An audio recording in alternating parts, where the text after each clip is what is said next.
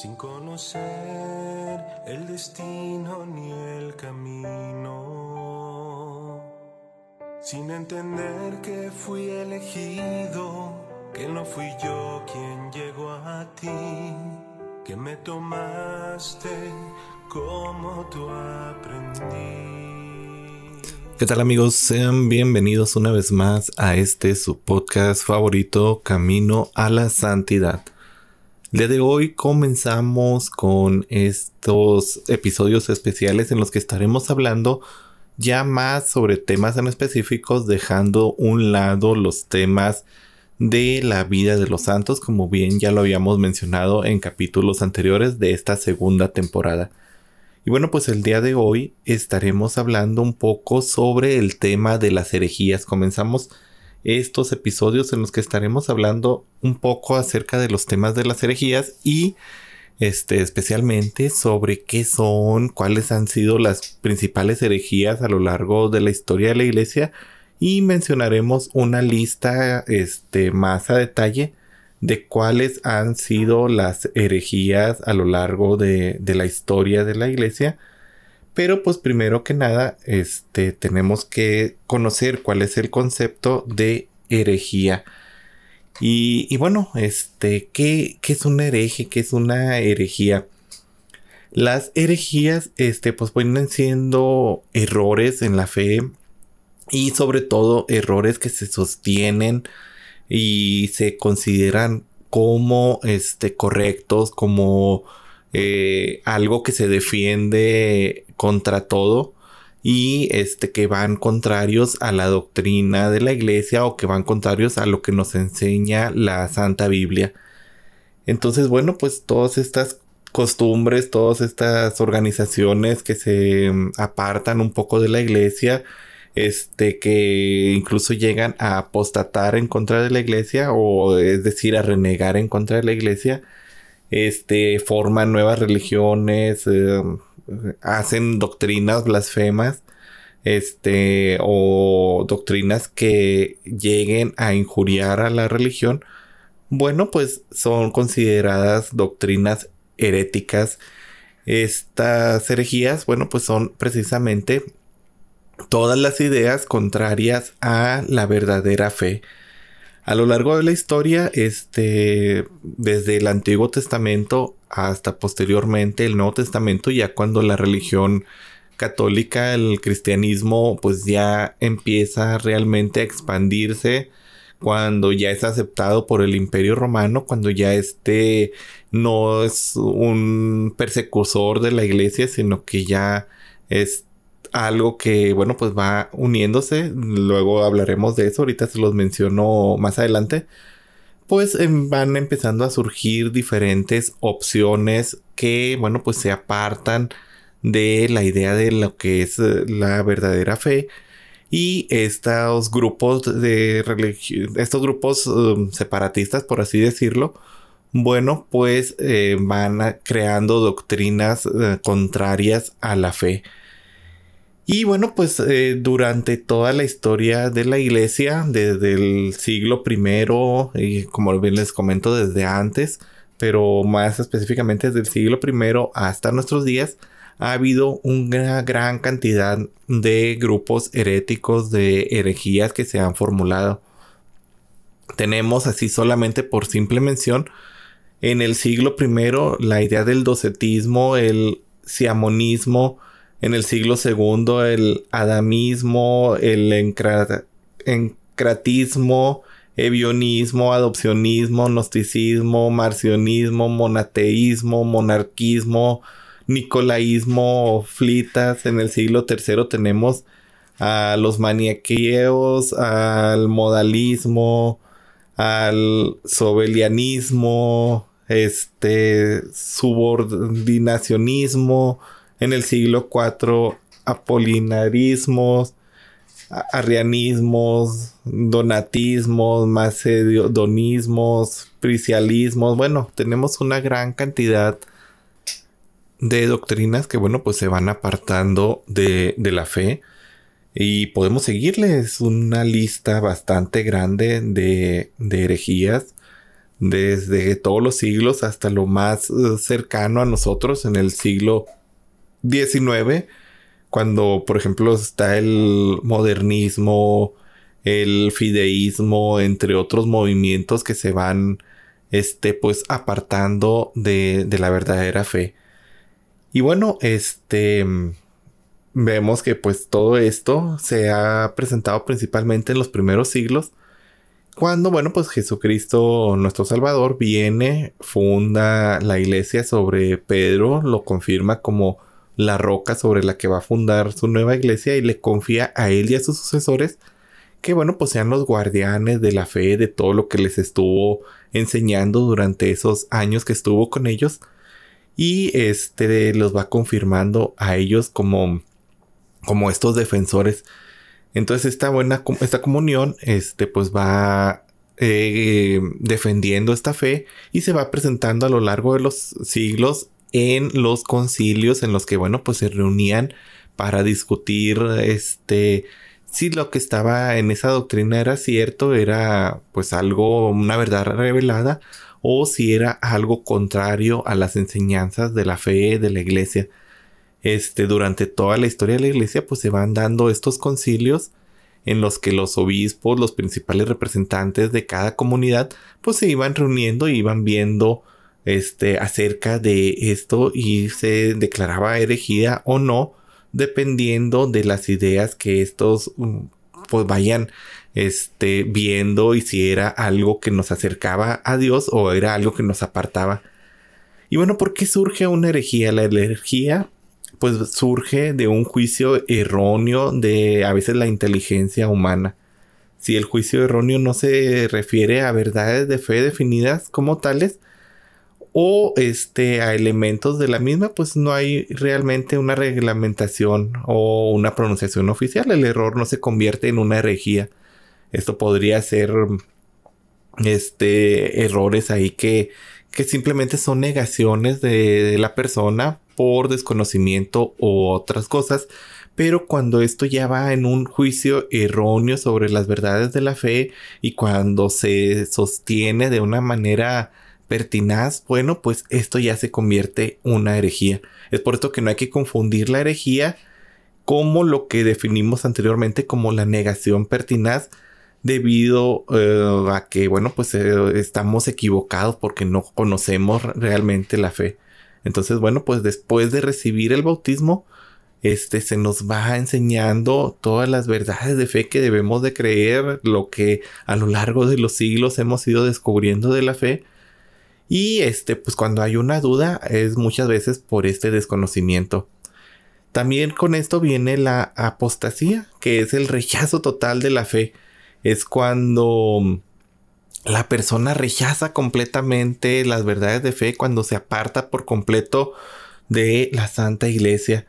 O el cisma, que es cuando es el rechazo al poder, a, la autoridad del sumo pontífice o de la comunión con los miembros de la iglesia que están sometidos a él en obediencia, así como el Señor lo decidió. Digo, si él quiso dejar a San Pedro como su sucesor como el encargado de su iglesia, pues todos los que iban en contra de él, todos los que están en contra de sus sucesores, bueno, pues se vuelven este cismáticos, son personas que bueno, pues se separan de la verdadera religión y pues esto lo hemos visto este bastante a lo largo de la iglesia con muchos cismas, el más conocido pues el cisma de Martín Lutero.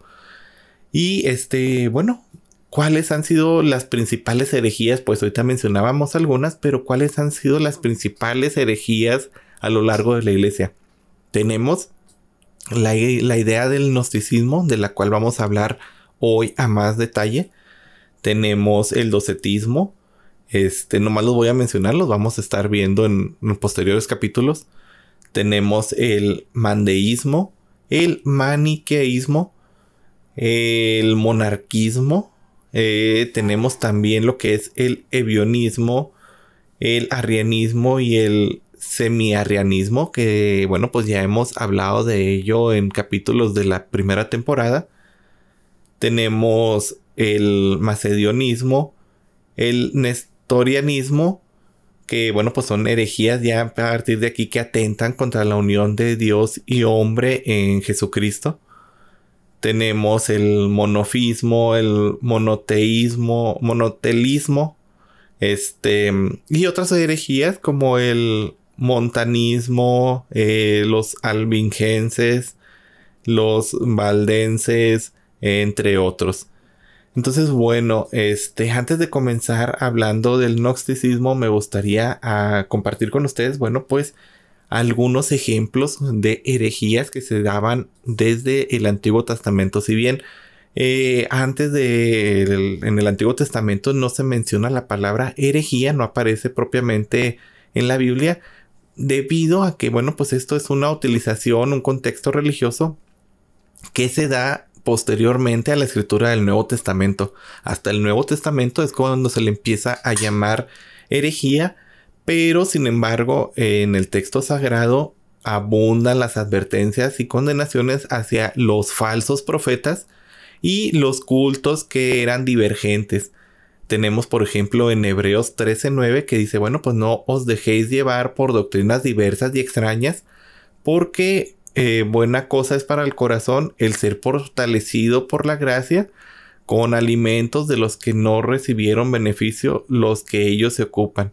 Bueno, aquí nos está diciendo este, acerca de doctrinas diversas, doctrinas extrañas de que existían ya en aquellos tiempos de este el Antiguo Testamento.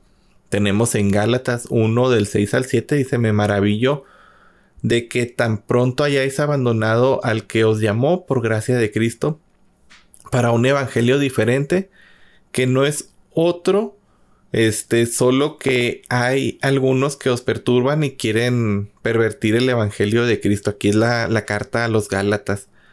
Tenemos este la segunda carta de Timoteo del 4 del, del 3 al 4 en donde habla este, al respecto, dice, porque vendrá un tiempo que no soportarán la sana doctrina, sino que teniendo comezón de oídos acumularán para sí maestros conforme a sus propios deseos y apartarán sus oídos de la verdad y se volverán a, a mitos. Este, tenemos en estas tres cartas, en los hebreos, que bueno, pues habla acerca de las doctrinas extrañas que ya existían, entre ellas, pues el gnosticismo, en Gálatas eh, habla acerca de al pueblo de Dios en el que dice, bueno, pues este el Señor los ha llamado, los ha llamado a la gracia, pero este, ustedes luego, luego se van por un evangelio diferente, también hablando acerca de estos grupos que, bueno, pues ya se comenzaban a apartar con ideas eh, erróneas desde los primeros siglos de la iglesia, desde los primeros días de la, de la iglesia católica. Y este, bueno, pues también tenemos eh, esta carta a Timoteo en el que se nos advierte que vendrán tiempos en los que no se va a soportar la sana doctrina. ¿Por qué? Porque la sana doctrina nos implica un sacrificio, nos implica eh, una obediencia, nos implica ir caminando rectamente.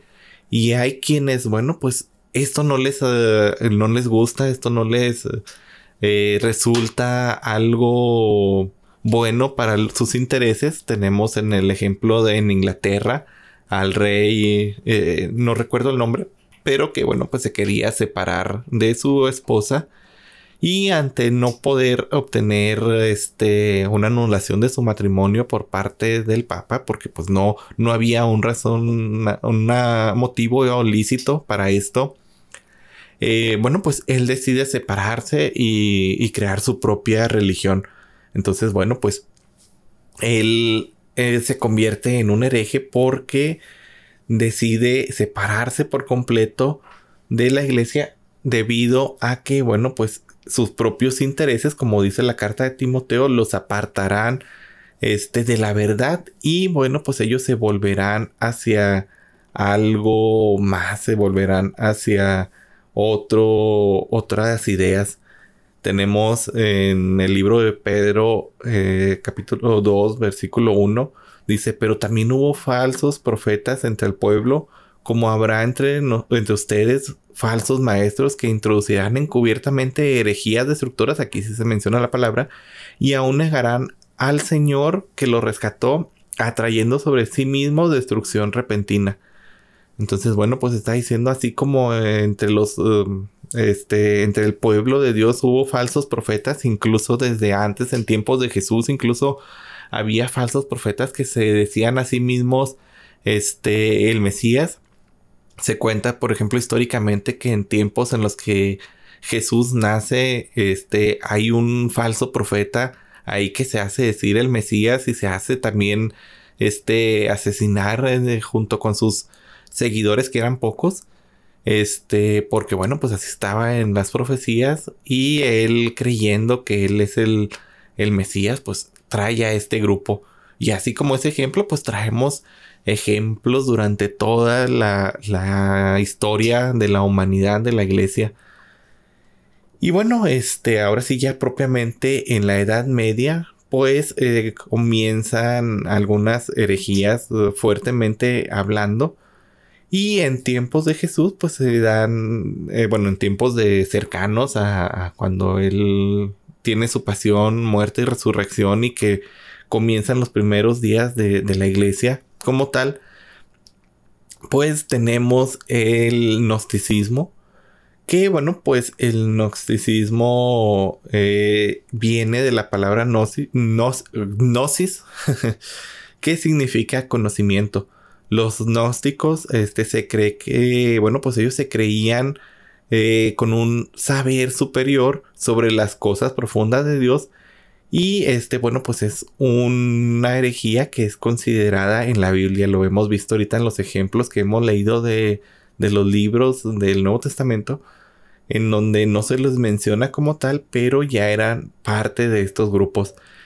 Eh, uno de estos escritos, por ejemplo, que ellos dejaron hasta nuestros días son algunos de los escritos del Mar Muerto, de estos textos sagrados que se encontraron en las cercanías del, del Mar Muerto.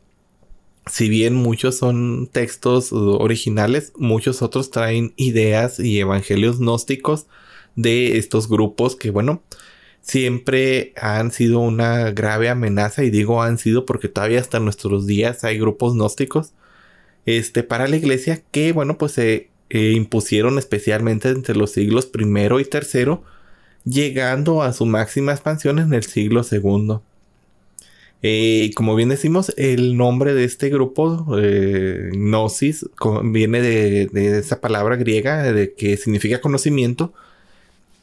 Y se debe a que los miembros de este movimiento afirmaban la existencia de un tipo de conocimiento especial superior al de los creyentes ordinarios y que en cierto sentido esté superior a la misma fe. Este era un conocimiento místico, este supuestamente que conducía por sí mismo a la salvación. El gnosticismo creía en la posibilidad de ascender a una esfera oculta por medio de los conocimientos de verdades filosóficas o religiosas a las que solo una minoría selecta podía acceder. Esto, este, bueno, pues yo lo relaciono un poco con algunos grupos actuales como el grupo de los masones que, bueno, pues buscan una experiencia eh, diferente, una experiencia mística sobre los conocimientos divinos, sobre la verdad eh, divina y que bueno pues van un poco apartándose de esta manera. Entonces el grupo de los gnósticos pues creía que ellos podían ascender a una esfera todavía más oculta de conocimiento y que ellos podían conocer aún mejor la verdad de los verdaderos creyentes, de los verdaderos cristianos de su época. Entonces ellos se apartan, empiezan a vivir en comunidades separadas y empiezan con el estudio de la filosofía, con el estudio de la ciencia de aquel tiempo. Pero este su error radica en que bueno, pues ellos creen que mediante estos conocimientos pues ellos pueden ascender directamente a la salvación. A ellos no les importan las verdades de la fe, no les importa lo que el Señor pues nos ha estado predicando durante sus tres años de ministerio, sino que ellos creen que mediante el conocimiento de la verdad este, mística, este, pues van a acceder a la salvación. Eh, la salvación misma solo radica en el conocimiento de esta supuesta verdad absoluta. Se trata pues de una mística secta que ellos, uh, por medio del conocimiento, los va a llevar a la salvación. Los gnósticos eh, pues erigieron sistemas de pensamiento en los que unían doctrinas judías, doctrinas paganas, este que bueno pues mediante estas doctrinas paganas unidas al conocimiento judío, pues los iban a llevar a la revelación y a los dogmas cristianos. Profesaban un dualismo en el que identificaban el mal con la materia, con la carne o las pasiones, y el bien con una sustancia este, neumática o espíritu. Entonces para ellos pues todo lo que era la materia, la carne, las pasiones eran el mal absoluto. Es por esto que bueno pues como les comento se apartaban en comunidades separadas en donde trataban de vivir de la manera más eh, em, eh, mística posible, en la manera más humilde posible pero este, porque ellos consideraban que todo lo que era el poseer cosas, el incluso la misma carne, pues era algo malo. Por eso, eh, para ellos el bien era únicamente el espíritu y acceder a este espíritu, pues era a través de este el conocimiento de que nos iba a llevar a la salvación. Entonces, pues bueno, este, ellos mediante estas ideas que unían el judaísmo, el cristianismo y los sistemas paganos, afirmaban que el alma alcanzaba sus propios fines por la obediencia de la mente y la voluntad. Esta voluntad del poder supremo. Es decir, únicamente por medio de la fe y las obras, este, podían acceder a este conocimiento divino. Y es aquí donde ponían la salvación. La salvación no venía de Jesús, no venía de aceptar su, su sacrificio, sino venía de este conocimiento divino de los misterios del universo. Este grupo pues también tenía algunas doctrinas. Por ejemplo, se cuenta que debido a la multiplicidad y divergencia de las teorías gnósticas sería pues muy confuso, hasta cierto punto engañoso intentar detallar este exactamente la exposición de las mismas doctrinas porque había pues una gran cantidad de, de comunidades. Algunos creían algunas cosas, otros creían otras cosas diferentes, pero todos a fin de cuentas se identificaban como gnósticos. Eh, entonces pues se puede agrupar, eso sí, a diferentes grupos de herejes, de sectas que se fueron creando en este gnosticismo. Y se puede ver eh, pues algunas directrices diferentes de estos grupos gnósticos.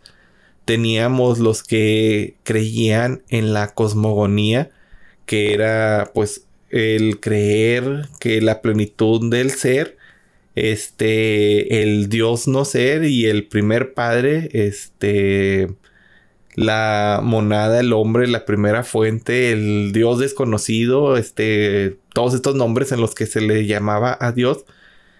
Este, pues este grupo buscaba llamar al dios bueno, no era un dios personal, sino era un dios desconocido, un dios del pensamiento moderno. Este dios desconocido era el principio de pura espiritualidad y que no existía en la materia.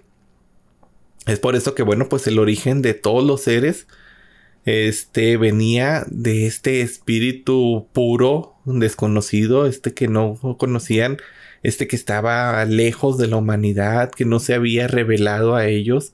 Ellos no creían en la revelación divina, sino que era un Dios desconocido que, bueno, pues iba guiando un poco, este, los hilos de la humanidad desde el más desconocimiento. Entonces, pues venía ahí la fuente de, este Dios creador, este Dios creador del universo, y solo mediante un cambio de mente y un arrepentimiento total, deshacerse del pecado de la existencia material, es como se podía acceder a, a este Dios.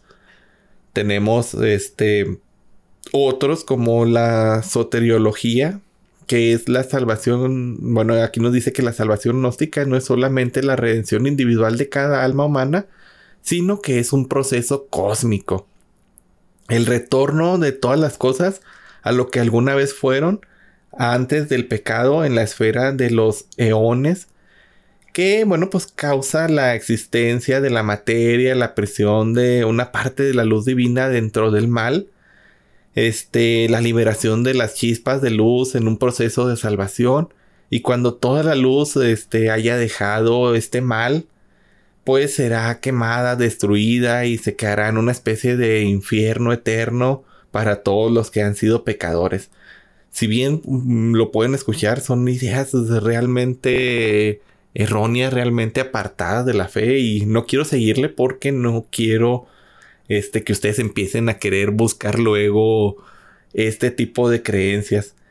Eh, vámonos sobre los ritos. ¿Qué, ritos tenían ellos? Para todas las sectas gnósticas, este, poseían de alguna manera el mismo rito del bautismo. Sin embargo, el, ellos veían, eh, por ejemplo, los uh, mandeísmos, lo, ellos veían en, un bautismo diario, este, con las prácticas del sistema que ellos utilizaban. Las fórmulas que ellos utilizaban eran muy similares a las de los cristianos, en los que decían, pues, en el nombre del Padre, desconocido de todos, en la verdad de la Madre de todos, en el que vino sobre Jesús, este, yo te bautizo, entre otras cosas. También tenían el rito de la confirmación, en donde, bueno, pues se hacía la unción del candidato con el crisma o un ungüento. Sin embargo, este rito gnóstico se ensombrece la importancia del bautismo. Aquí el bautismo no importa, como hemos visto en algunos casos, el bautismo era diario, era una unión con esta idea gnóstica. Entonces, en esta confirmación, pues ellos no creían, no, no se unían. Eh, se daban mucho las vocales mágicas, por ejemplo, la D, la E, la F, la G, la A, la B, la C, eran vocales mágicas que si se, este, si se pronunciaban, si se escribían, pues traían verdades reveladas.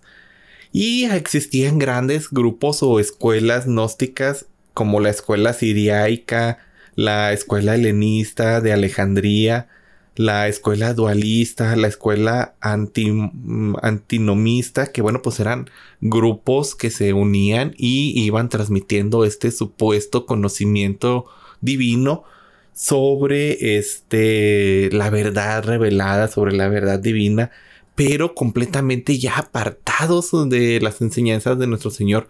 Para ellos el conocimiento lo era todo, para ellos no importaba lo que nuestro Señor había dicho, lo que nuestro Señor nos había enseñado, lo que nos enseñan los evangelios, para ellos eh, el Dios era un Dios desconocido, un Dios del infinito, un Dios al que solo se podía acceder mediante mucho estudio y mediante dejar una existencia física y volvernos una existencia, por así decirlo, mística, una existencia del espíritu, en donde, bueno, pues el espíritu estaba eh, atrapado, por así decirlo, en el pecado del cuerpo humano.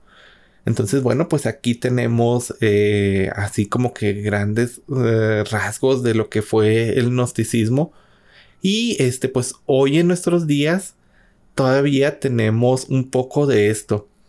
Eh, como resumen, bueno, pues los, los místicos, los gnósticos, perdón, decían que la materia era mala. Esto pues lo habían tomado prestado de ciertos filósofos griegos y era una idea contraria a las enseñanzas católicas. He aquí que ellos, bueno, pues se vuelven herejes de esta manera. No solamente porque contradice al Génesis donde dice que, bueno, Dios vio bueno el, el cuerpo humano, la existencia de la materia, toda la creación lo vio buena, para ellos era todo al contrario, era malo. Este, sino que también porque de esta manera niega la encarnación. El Hijo de Dios se encarnó en un ser humano y para ellos pues el ser humano era malo. Entonces el Hijo de Dios al encarnarse pues era algo malo, era algo completamente malo. Entonces ellos negaban por completo la encarnación divina. Entonces, bueno, pues si la materia era mala, entonces Jesucristo no pudo haber sido verdadero Dios y verdadero hombre, porque este, pues Entonces Cristo sería malo y pues sabemos que no es malo de ninguna manera. Así que bueno, pues muchos gnósticos negaron por completo la encarnación declarando que Cristo solo aparentó ser un hombre, pero que su humanidad solo era una simple ilusión. Algunos gnósticos reconocieron que el Antiguo Testamento enseñaba que Dios había creado la materia y afirmaron que el Dios de los judíos era una deidad mala distinta al Dios del Nuevo Testamento, el Dios de Jesucristo. Además ponían en la creencia de que muchos seres divinos conocidos como eones, este, que bueno, pues ellos mediaban entre el hombre y Dios, este, este Dios final e inalcanzable. El más bajo de estos eones era el que había tenido contacto con los hombres y era este supuestamente Jesucristo. Entonces, bueno, para ellos el Dios de los judíos era un Dios malo porque había creado la materia. El Dios del Nuevo Testamento era un Dios completamente desconocido que este, mediante sus mensajeros, sus eones que habían sido mandados a la humanidad para poder tener contacto con este Dios desconocido, pues el más, el último de ellos, el más famoso, el más grande, había sido Jesucristo que solamente había aparentado ser hombre. Esta era la gran herejía de los primeros siglos, de las primeras, yo creo que de las primeras herejías que se presentaron en aquellos tiempos. Eh, y que bueno, pues afectaron durante mucho tiempo, tres siglos y todavía hasta la actualidad, eh, claro, en menor medida, a las creencias de la iglesia. Este, aquí me gustaría hacer un paréntesis porque, por ejemplo, tenemos eh, en la Biblia, este, lo vemos en Hechos 15.1, a otro grupo de personas que estaban un poco apartadas con un error, pero que bueno, pues debido a, a este primer concilio que se hace en Jerusalén, pues vuelven a este error. Ellos eran los circuncionistas. Eh, nos dice Hechos 15.1 que algunas personas venidas de Judea enseñaban a los hermanos que si no se hacían circuncidad según el rito establecido por Moisés, pues no podían salvarse. Una idea completamente errónea porque para ellos el que no se hacía circuncidar no podía salvarse y por lo tanto el sacrificio de nuestro Señor que nos había traído la salvación pues no era correcta. Entonces muchos de los cristianos primitivos de, la época, eh, cuando todavía pues, San Pedro, antes de que su martirio, pues trajeron a la fe a, eh, muchas de sus anteriores prácticas del judaísmo. Y pues aunque reconocían en Jesús al Mesías anunciado por los profetas y en él el cumplimiento del Antiguo Testamento, pues veían a la circuncisión del Antiguo Testamento como una forma para alcanzar a ser miembros de la alianza. Esto creó muchos conflictos en aquellos entonces. Este, y bueno, pues estos conflictos se resolvieron este, cuando, bueno, pues se junta el concilio en Jerusalén, cuando las personas que andaban con Pablo, pues eh, reclaman y dicen que eh, acerca de esto de la circuncisión y que realmente, pues para pertenecer a la nueva alianza solamente hay que aceptar a nuestro Señor en el bautismo y bueno, pues ya después este, lo vemos en Hechos capítulo 10 que los gentiles eh, que eran aceptables a Dios y podían ser bautizados y ser cristianos sin tener que ser circuncidados. A esto se llega en el primer concilio. Sin embargo, este, ¿por qué lo menciono? Porque aquí tenemos este, esta misma enseñanza que mm, fue defendida por Pablo en sus epístolas a los romanos, a los gálatas, da lugares en los que, bueno, pues esta herejía este, ya se estaba extendiendo, ya se estaba diciendo que si no te circuncidabas no eras parte de la alianza con, con Dios, esta nueva alianza. Y bueno, pues se logra a, erradicar esta idea con este primer concilio en Jerusalén. Sin embargo, este lo menciono porque con los gnósticos que está más o menos en tiempo similar de la historia. Empiezan los gnósticos más o menos en el tiempo en el que también están los circuncionistas. Pues con ellos, eh, a pesar de los concilios, a pesar de las ideas, a pesar de mm, grandes exponentes, padres de la iglesia, pues ellos no logran realmente apartarse de esto, no logran realmente pues dejar estas ideas.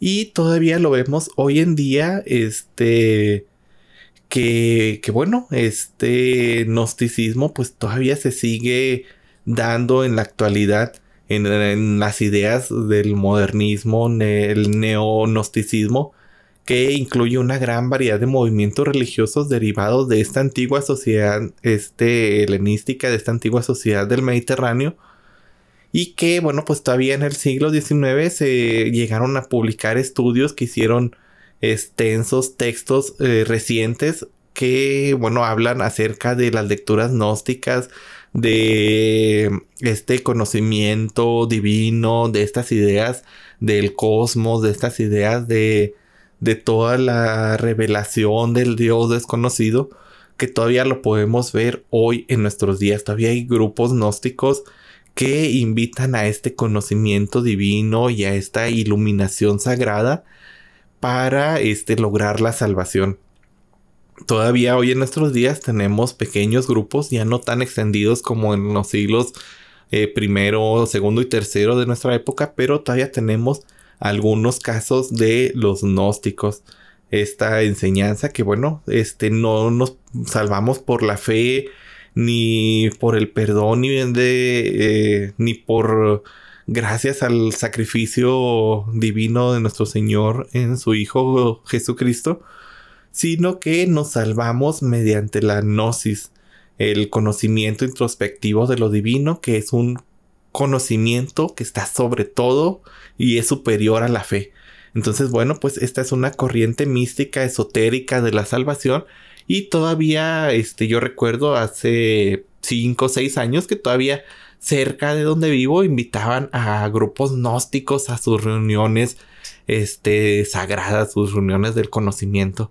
Entonces, bueno, pues esta es una herejía del primer siglo, de los primeros siglos, que, bueno, pues se volvió una secta, se hizo un cisma de la iglesia, de este grupo de conocimientos, y que, bueno, pues ya sabemos lo que profesaban, contrario por completo a la fe.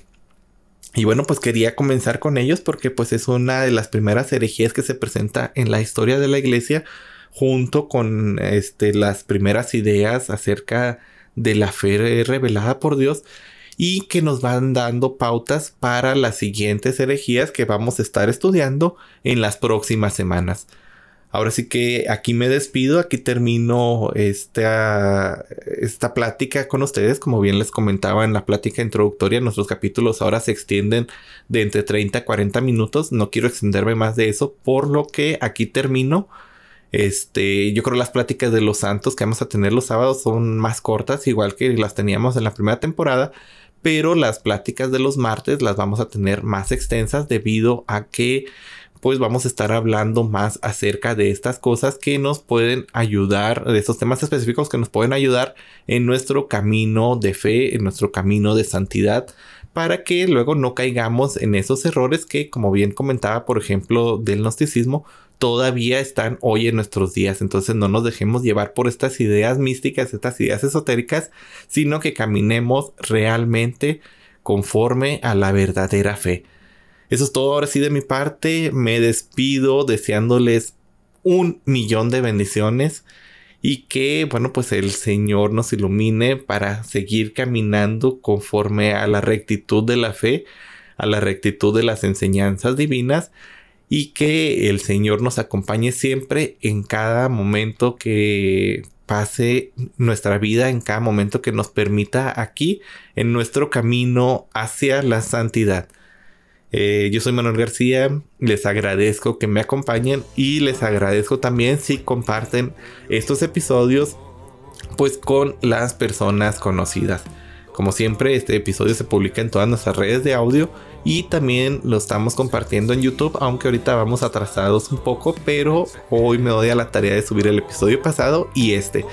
Así que bueno, pues nos seguimos viendo. Hasta luego.